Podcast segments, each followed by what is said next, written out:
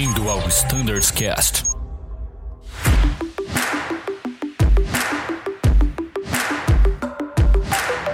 Fala pessoal que acompanha o Snarescast, sejam todos muito bem-vindos à continuação do nosso episódio, em que estamos batendo um papo super interessante com Guilherme Holtman e com o Dr. Elton.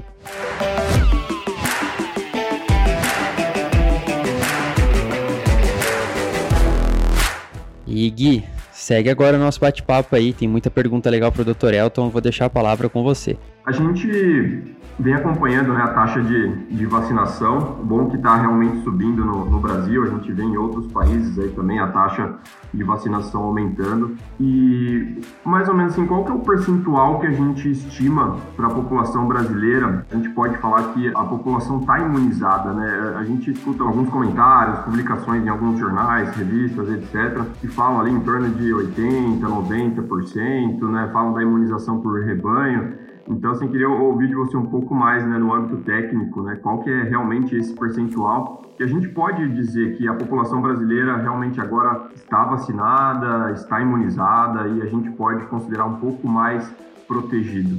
Ótima pergunta, Rotman. Eu vou até começar de trás para frente. Eu queria fazer um comentário em relação a, ao que você falou, que é a imunização de rebanho. Eu acho que é bacana a gente falar sobre isso. Legal. Lá no começo, a gente ouvia muito isso. Não, a imunização de rebanho quando muita gente aí pegar o Covid, a gente vai estar tá livre, porque é esse princípio da imunização de rebanho, etc.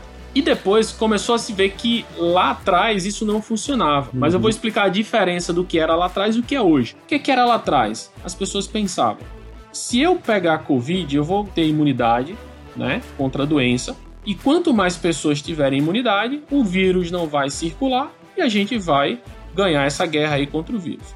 Só que tinha um detalhe. Qual o detalhe? A imunidade que a pessoa tem quando a pessoa pega o Covid-19, no início se achava que dava um ano de imunidade. E eu me lembro, é interessante que assim, eu me lembro nos grupos que eu tô de WhatsApp de médicos e tal, e na época a gente falava assim, só um ano, será vai ser um ano só, como é que vai ser, vai dar tempo de sair vacina e tal. E com o tempo a gente viu que não era um ano, aí passou para seis meses, né? Então a imunidade só seis meses. Hoje a gente está falando de três meses a imunidade garantida, e o que eu tô falando de garantida, é porque eu não tenho nenhum estudo mostrando que alguém que pegou Covid pegou de novo em menos de três meses. Agora, uhum. casos dentro da Azul de pessoas que pegaram exatamente três meses depois. Ela teve Covid, três meses depois a pessoa pegou de novo. Caramba. É, se fosse menos eu até fazia essa publicação científica, mas foi dentro do prazo. Então, o que é que acontece? A imunidade da doença, ela é variável e ela é curta.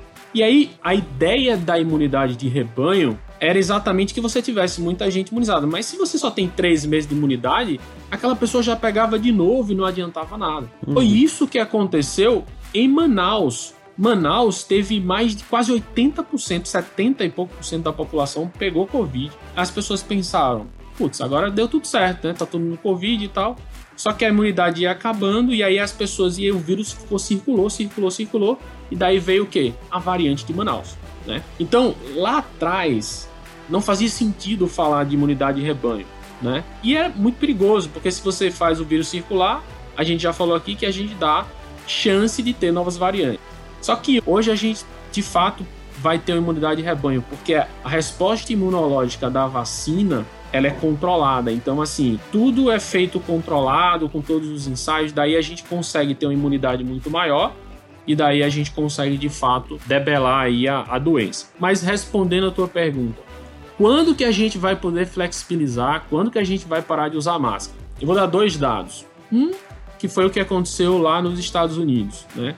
Os Estados Unidos eles flexibilizaram o uso de máscara quando eles atingiram 46% da população vacinada é um número pequeno, tanto é que já tem alguns lugares que está voltando a obrigatoriedade do uso de máscara, principalmente por conta da variante Delta.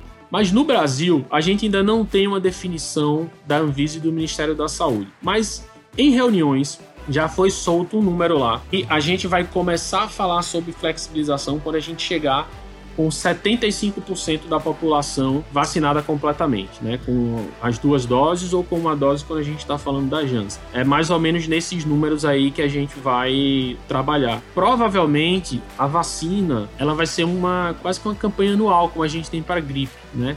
A não ser que é uma nova tecnologia, de uma vacina muito mais duradoura, mas até agora o que está se escrevendo aí, o que está se esperando é que seja entre na campanha. Mas por outro lado, a gente meio que vai esquecer, entre aspas, essa doença, que é como aconteceu com H1N1, né?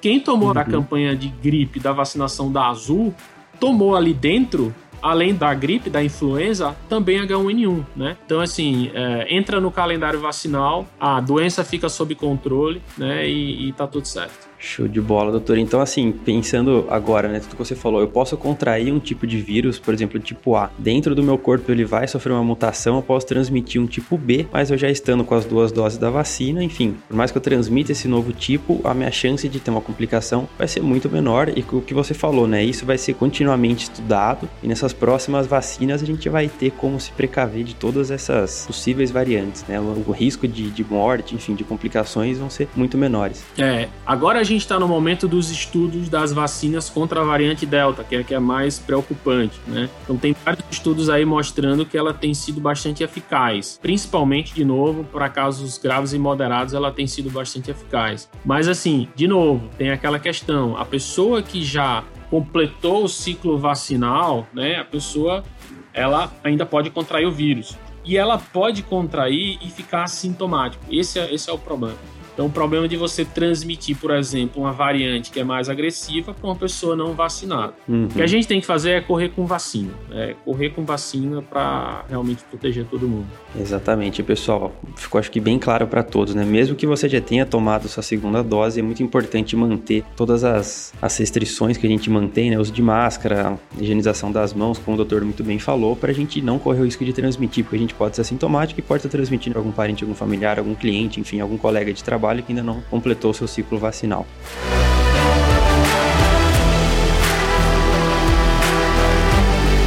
E doutor, agora um, um, outro ponto falando, já que a gente está comentando de vacina que eu queria abordar é o seguinte: sobre a questão do voo após você ter tomado a vacina, né? Eu tomei minha primeira dose da AstraZeneca, eu tive todos os sintomas possíveis e imagináveis. tive febre, calafrio, dor no corpo, enfim, eu tive todos, é impossível voar no dia seguinte. Mas agora, uma dúvida que gera muito no pessoal, né? Que a gente tem ouvido muito falar, né? O pessoal comentando na cabine, enfim. Vamos supor que eu tenho a primeira dose da AstraZeneca. Eu vou tomar minha segunda dose em breve. E eu tive todos os sintomas possíveis. Após tomar a segunda dose, eu posso ter de novo esses sintomas ou não?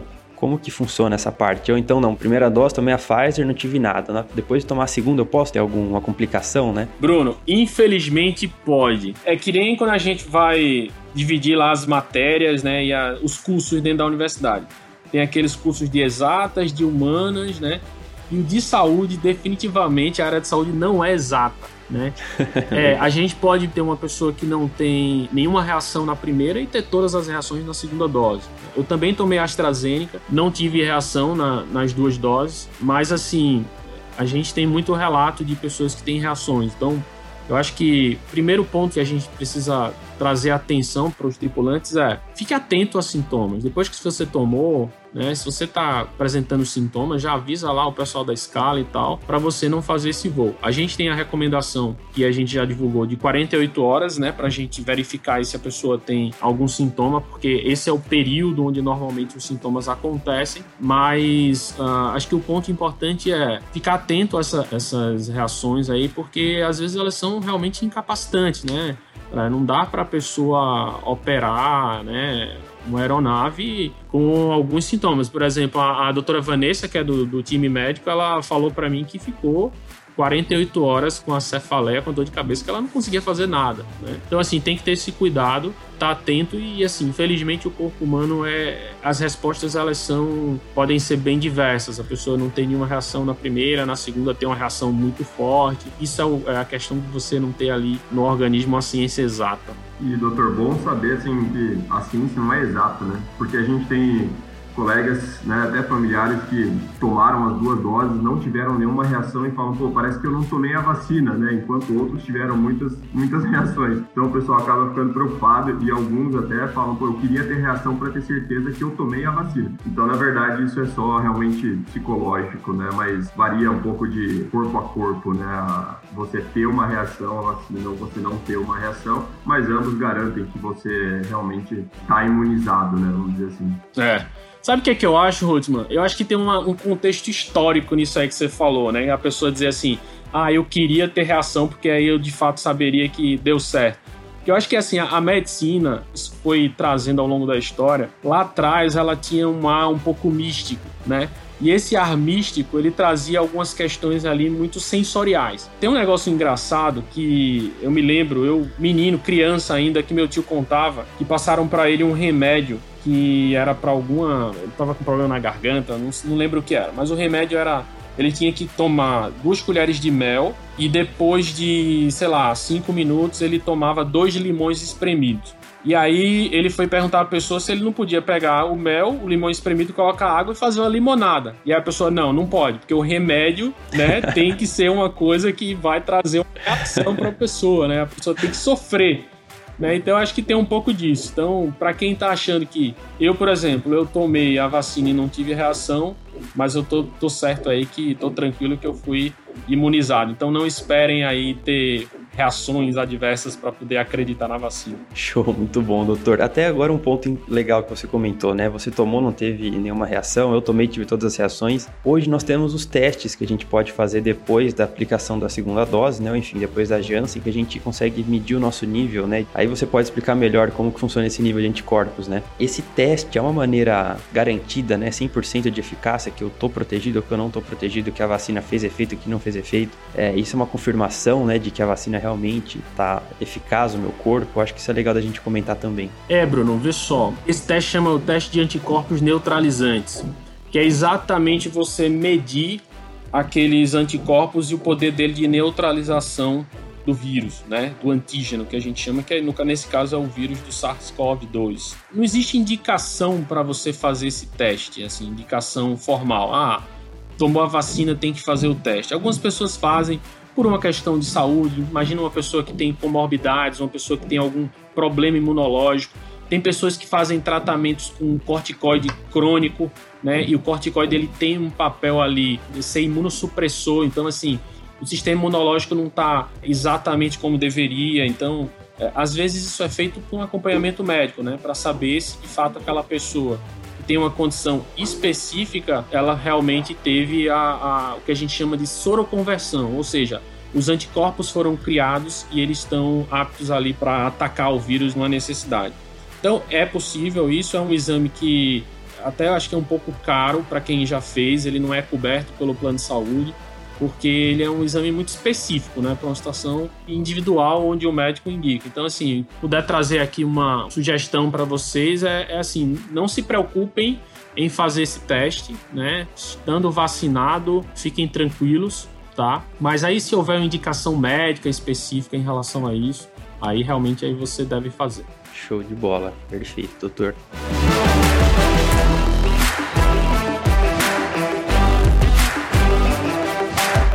Bom, pessoal, nosso bate-papo aqui com o Dr. Elton tá muito legal. Tem muito assunto aqui importante, né, pessoal, para as nossas vidas, né, não só na Azul, mas como em casa também, pra gente levar para frente, né, pessoal, transmitir essas informações também acho muito importante. Mas infelizmente nosso tempo tá chegando ao fim. Gostaria de passar a palavra para os convidados aqui para as nossas considerações finais, começando pelo Dr. Elton. Dr. Elton, mais uma vez, muitíssimo obrigado pela sua participação, ter aceitado participar desse nosso projeto aqui de operações Standards Cast. Tenho certeza que contribuiu muito para todos os nossos pilotos e gostaria de passar aí para você, por suas palavras finais. Ô Bruno, obrigado. Holtman, obrigado pelo convite. Foi muito legal o nosso papo. Eu acho que a gente tem sido talvez aí até um benchmark no que a gente tem feito dentro da Azul, né? E eu acho que isso tem muito a ver com a cultura, né? O maior princípio da Azul é a segurança, né? E isso está muito relacionado com segurança. Quando a gente fala da segurança dos nossos clientes, a segurança dos nossos tripulantes, né? Então, eu acho que a gente tem tem feito um ótimo papel. Isso não, não é mérito meu, o mérito somente do time de saúde e bem-estar, mas é nosso, né? É, acho que é esse comprometimento de toda a liderança que a gente vê, enfim, os nossos vice-presidentes, o próprio John falando sobre o assunto, né? E trazendo a importância disso. Né? Isso tem se traduzido em resultados, né? Resultados preventivos, inclusive da, da quantidade de casos que a gente teve dentro da Azul, casos que foram mais graves, né? E, e, e, se a gente compara isso com o mercado, a gente vê que os nossos protocolos eles deram certo, né?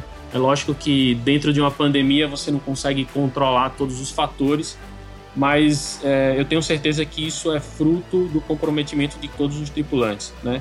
Então queria agradecer, queria reforçar para a gente estamos chegando aí na reta final de toda essa necessidade que a gente tem da pandemia de tantos controles. Né? Eu acho que a, a gente vai seguindo agora junto com o país para um começo de uma flexibilização, né? um comer uma retomada da nossa vida que, que era a nossa vida normal de antes.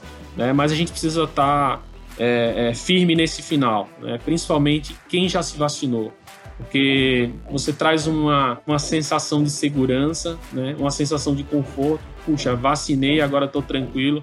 Mas a gente precisa pensar no próximo, pensar nas pessoas que moram conosco, nas pessoas que, que convivem conosco e que as, ainda não se vacinaram, pessoas com comorbidades, ou seja, pessoas com doenças crônicas, que têm maior suscetibilidade à doença. Então a gente precisa pensar um pouco nelas também. Né? Falta pouco o Brasil está vacinando muito rápido agora. Todo, toda semana tem notícia aí, a gente trazendo muita vacina. Né? Então vamos manter os nossos protocolos para que a gente chegue lá no final e realmente consiga virar essa página foi tão difícil e dolorida, que é essa página da Covid-19.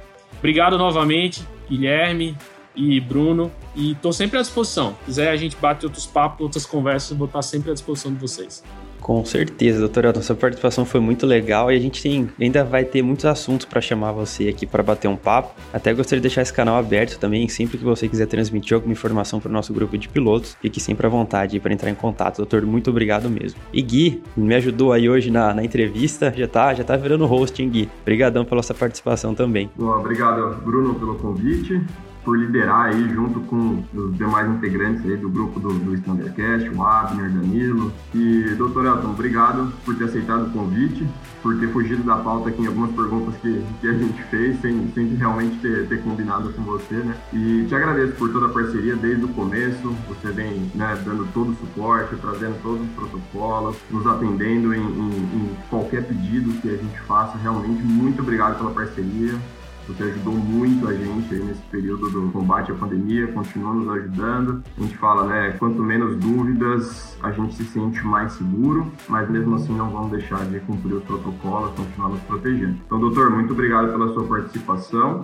E achei legal, Bruno, deixar um, um, canal aberto né, entre todos os pilotos. Se quiserem utilizar o time do Standard Cash para ser um intermediador de dúvidas, então, se tiverem algumas dúvidas com relação aos protocolos, né, com relação às vacinas, sintomas, é, o que fazer pós-vacinação, né, se tiver qualquer realmente dúvida sobre esse assunto, podem utilizar o time do Standard Cash. A gente entra em contato com o Dr. Elton. Estamos aqui para ajudar. Então, obrigado, doutor. Obrigado, Bruno, pelo convite. E aguardo o próximo. Show de bola, pessoal. Obrigado você, Gui. Já está conduzindo com maestria nossos episódios também. E, pessoal, você já conhece nosso e-mail, é standardscast.voiazul.com.br. Como o Gui falou, esse canal está 100% aberto, 24/7 para todos vocês. Muito obrigado mais uma vez pela audiência. Excelentes voos a todos e tchau!